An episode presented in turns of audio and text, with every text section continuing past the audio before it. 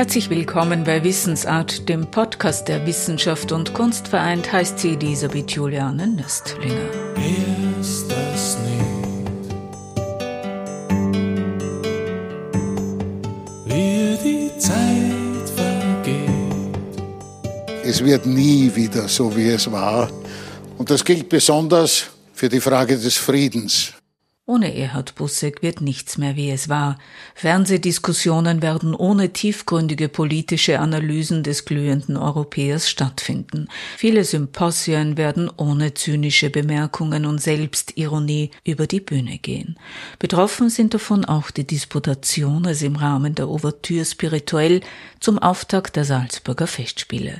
2021 war das Generalthema Pax. Friede. Erhard Busseck hat sie, wie so vieles andere auch, nach einer Idee der Geschäftsführerin Doktorin Claudia Schmidt-Hahn mitbegründet und war Präsident der Disputationes. Weitsichtig wie Erhard Busseck nun einmal war, hat er in seinem Eingangsstatement 2021 nicht nur über Frieden generell, sondern bereits damals über die Konfliktzone im Osten Europas und der Ukraine gesprochen. Die Behauptung, dass Frieden gestiftet wird, ist eine uralte. Es ist bereits, glaube ich, zum Ende des Dreißigjährigen Krieges im berühmten Frieden von Münster und Osnabrück der ewige Friede hier verankert. Er steht in vielen Dokumenten drinnen. Ewig ist er bisher nie gewesen, da muss man nicht sehr viel Geschichte kennen. Ist aber auch so, dass es eigentlich und in Wirklichkeit nie gelingt. Es hat dieses Friedensstiften auch etwas Dialektisches an sich.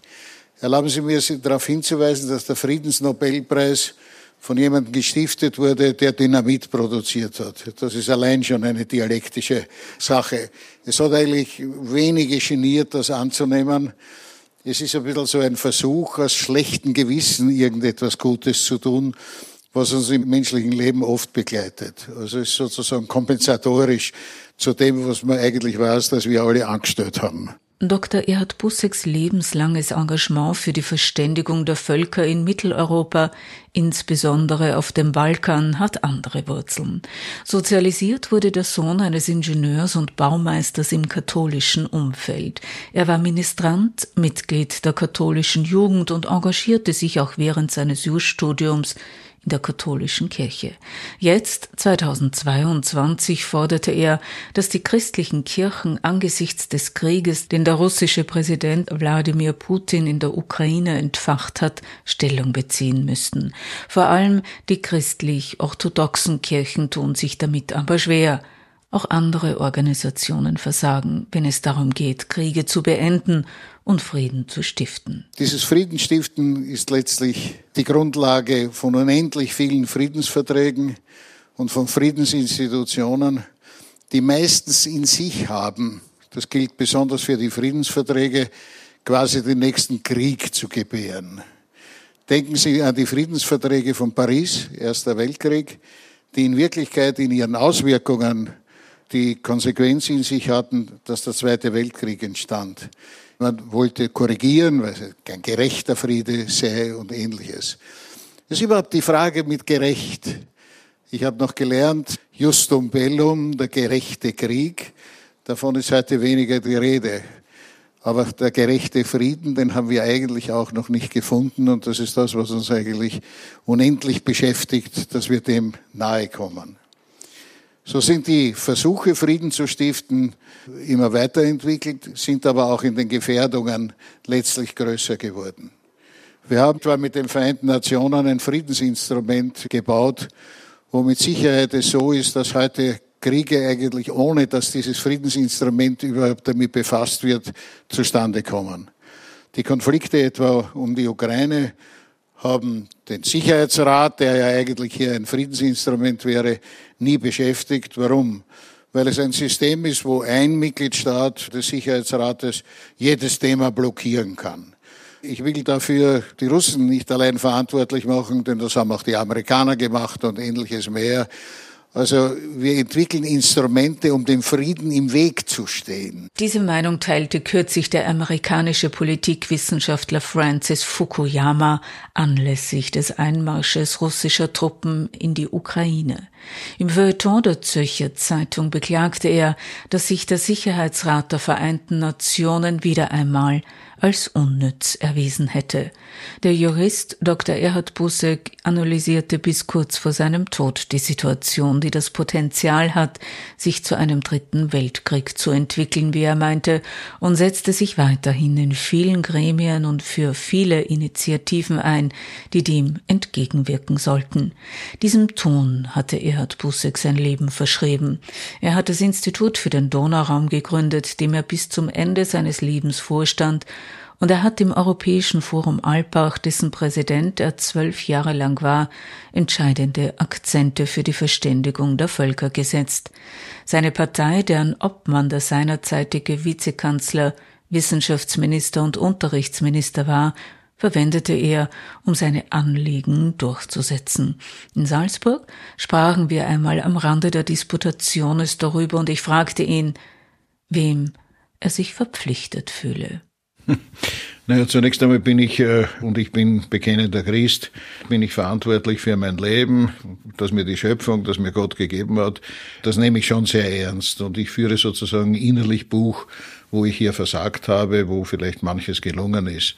Dann ist man natürlich verantwortlich gegenüber denen, die einem gewählt haben, wobei ich hier die Partei eigentlich an den Rand schiebe und hier die Bürgerinnen und Bürger meine, von Wien oder von Österreich, wo ich jeweils Verantwortung hatte. Und etwas, was mir immer stärker, aber das ist eine Alterserscheinung, ins Bewusstsein tritt, ist die Verantwortung gegenüber den nächsten Generationen. Es ist doch die Frage, welches Land, in welchem Zustand, welche Gesellschaft übergeben wir und wie sichern wir hier Zukunft.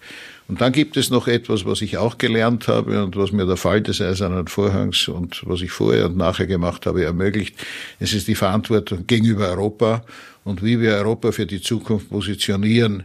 Denn es ist eine dramatische globale Herausforderung. Wir Europäer sind nur mehr sieben Prozent der Weltbevölkerung, so an die 20 Prozent der wirtschaftlichen Kraft mit sinkender Tendenz.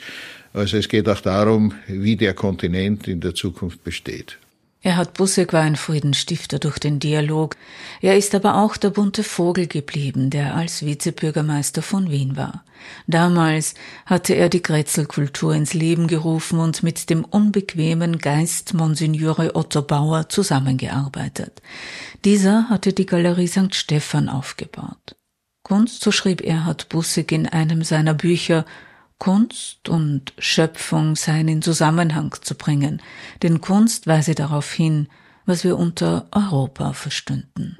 Das Schöpferische, das wir Menschen mehr oder minder und in entsprechender Qualität hier machen können, ist ein ungeheures Geschenk. Wir gestalten die uns anvertraute Welt. Wir können uns über die Ebene, auf der wir uns bewegen, überheben oder tief in die Erde gehen und so weiter. Es ist also eigentlich eine künstliche Welt. Nicht im Sinn von artifiziell, sondern eine von der Kunst äh, gestaltete Welt. Und das ist mir ungeheuer wichtig, weil das eigentlich den Versuch darstellt, dem Schöpfungsauftrag, der uns gegeben wurde, nachzukommen. Und wir werden auch daran gemessen werden.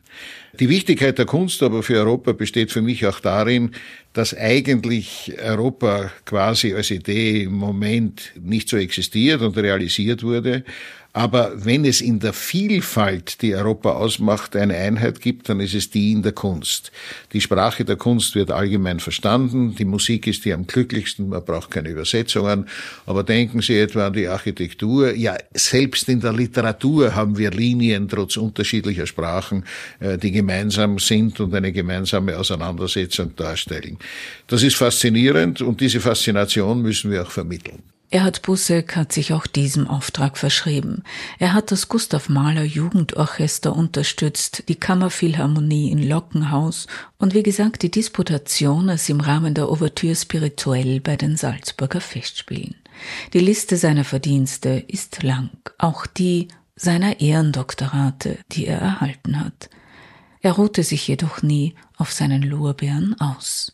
Ich sage immer, es gibt jede Menge Thinktanks und Berater, aber was wir wirklich bräuchten, wären Do-Tanks, also Menschen, die hier in Wirklichkeit etwas äh, tun. Darin war Erhard Busseck Meister, sei es, als er mit dem gebürtigen Böhmen Karl Schwarzenberg in den ausgehenden 1970er Jahren Kleinbusse mit Lebensmitteln vollpackte und gut versteckt westliche Lektüre über die Grenze nach Tschechien brachte, sei es, ob er und seine Frau Helga in der gemeinsamen Wiener Wohnung Dissidenten aus den östlichen Ländern von Mitteleuropa einluden, um sie mit Wienerinnen und Wienern unterschiedlicher politischer Orientierung in Kontakt zu bringen und vieles mehr. Als 2015 angedacht wurde, die Grenzen wieder zu sperren, um Flüchtlinge besser kontrollieren zu können oder sie vom Grenzübertritt abzuhalten, war Erhard Busse empört, regte sich fürchterlich auf. Er telefonierte unentwegt, um eine Änderung herbeizuführen. Wenn Grenzkontrollen wieder eingeführt werden, allein, dass der Vorschlag gemacht wird, zeigt schon, dass hier sehr vieles schiefgegangen ist. Also die Innenminister sind so primitiv, dass sie glauben, wenn sie jemand an die Grenze stellen, können sie das alles kontrollieren. In Wahrheit sind sämtliche Korruptionisten und kriminell veranlagte Menschen immer in der Lage, solche Kontrollen zu übergehen.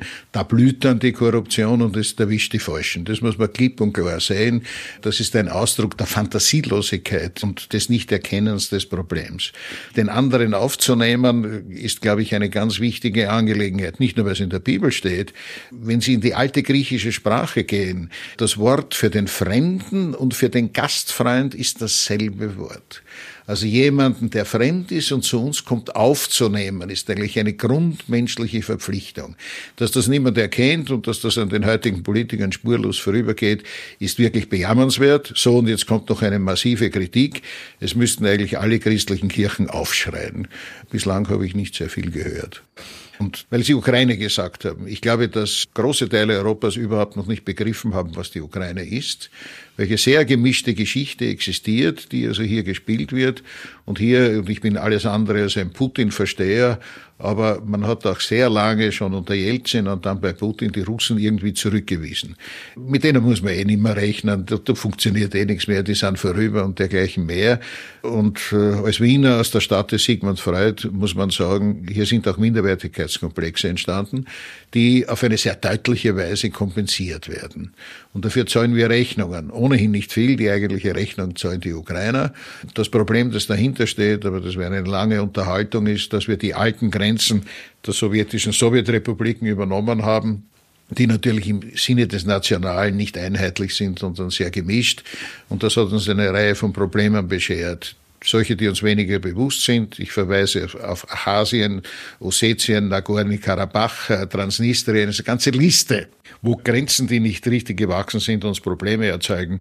Da ist die Gesprächssituation notwendig, aber das Telefonieren allein genügt nicht. Momentan telefonieren alle, aber das erzeugt noch lange nicht Lösungen. Wir müssen hier um Lösungen und Gemeinsamkeiten besorgt sein. Lassen Sie mich eines deutlich sagen, was mich sehr betroffen macht. Eigentlich sind alle internationalen Organisationen, die zur Konfliktlösung berufen werden, von den Vereinten Nationen über die USCD und dem Europarat im Moment nicht einmal einen Schuss Pulver wert.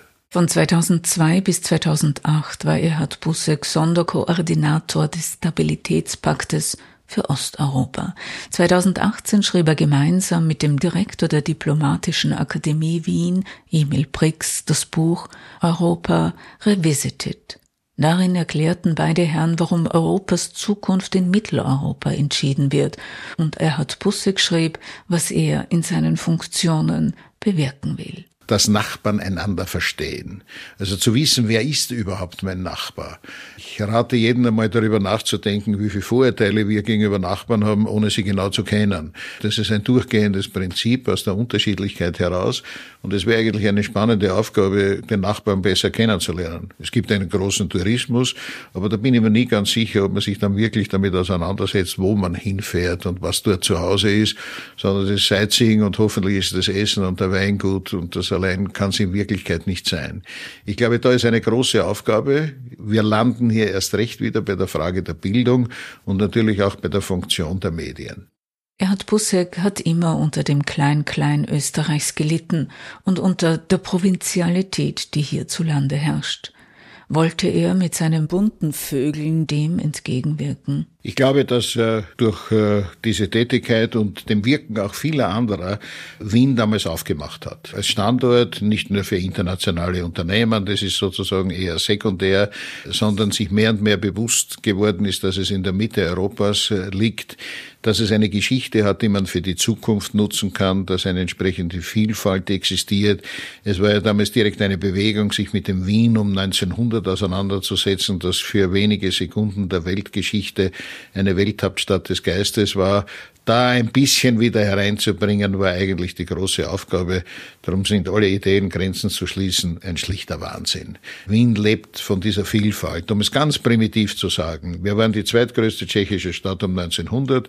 Wir sind heute die zweitgrößte serbische Stadt. Also da merken Sie schon die Veränderungen. Ich bin ein Benutzer öffentlicher Verkehrsmittel. Ich verfolge mit Interesse, welche Sprachen ich erhöre zwischen denen, die da in der U-Bahn oder in der Tram sitzen oder mit wem sie gerade telefonieren. Das ist eine beeindruckende Angelegenheit, denn schließlich leben wir in der sogenannten globalen Welt, aber die besteht ja nicht daraus, dass wir Trennlinien ziehen, sondern miteinander kommunizieren und das versucht, das Beste aus dieser Welt zu machen. Das, glaube ich, war ein guter Beitrag. Manchmal ist es heute gefährdet, aber ich würde sagen, so kritisch sehe ich das eigentlich noch nicht, wenn wir uns weiter bemühen, das hier zu haben. Wir haben allerdings geistig eine gewisse Tendenz zum Provinzialismus, wobei ich äh, Provinz als einen geistigen Zustand verstehe, nicht als eine Gegend. Sie haben gesagt, Ihre Partei, die ÖVP, für Ihre Anliegen gebraucht zu haben. Nun waren Sie Zeit Ihres Lebens ein kritischer Begleiter dieser Partei, waren aber nur einen kleinen Teil dieses Lebens in hohen politischen Funktionen. Sie haben es einleitend gesagt. Ich habe eigentlich die Politik und auch meine Partei als ein Mittel verstanden, bestimmte Dinge zu erreichen. Und das ist es ja eigentlich auch. Äh, sozusagen eine Partei als Selbstzweck zu betrachten und sie ist sich selbst genug, ist völlig falsch. Ist ein falsches Demokratieverständnis. Es kann sein, dass wir Demokratien bekommen, wo es keine Parteien mehr gibt, sondern andere Bewegungen. Ich würde sagen, dass die sozialen Netze von heute so eine Richtung sind, die eine andere Formation des Politischen hier abzeichnet. Und das, was mich selber sehr beeindruckt hat und ich gebe es auch gerne zu, gefreut hat, ich war mit 54 Jahren meine politische Karriere los und habe dann jede Menge Aufgaben erhalten, die diesen Zielen, die ich skizziert habe, sehr nahe standen und mir Möglichkeiten gaben. Ich sage immer allen Freunden, die aus der Politik ausscheiden, es gibt auch ein Leben nach der Politik und das habe ich in reichem Ausmaß und genieße es und glaube da und dort immer noch etwas bewirken zu können. Sie werden es nicht glauben, aber manchmal sogar mehr, als man es von der Politik her kann, weil die Vorurteile gegenüber dem Politiker stärker sind als die Vorurteile gegenüber jemand, der sich zu einem bestimmten Thema in einer bestimmten Sache engagiert. Warum machen Sie weiter? Wem gegenüber fühlen Sie sich verpflichtet? Vielleicht auch sich selbst gegenüber? Na, selbstverständlich. Es ist sozusagen ein bisschen die Aufforderung, habe ich äh, mit den Talenten, äh, die mir mitgegeben wurden, auch richtig gewuchert, könnte man hier biblisch sagen. Also habe ich sie genutzt. Das ist eine Frage, die mir immer bleibt. Da bin ich bleibend unzufrieden mit mir, weil man die Dinge immer noch besser machen kann. Ich fühle mich aber auch jener gegenüber Verantwortung, die in Nöten sind, wo ich die Nöte erkenne oder die sich an mich wenden. Ich bin in die Richtung sehr engagiert und versuche das äh, in allen möglichen Bereichen. Manchmal wird mir der Tag irgendwo zu knapp, weil man natürlich nicht alles tun kann und allein schon die Entscheidung, was einem wichtig ist, äh, doch auch eine Werteentscheidung darstellt, die man genauso verantworten muss. Nun ist der wortgewaltige, aber niemals inhaltsleere Humanist Erhard Bussig verstummt und mit ihm sein Lachen, das große Seele zum Klingen bringen konnte. Adieu, Erhard, sagt Elisabeth Juliane Nöstlinger.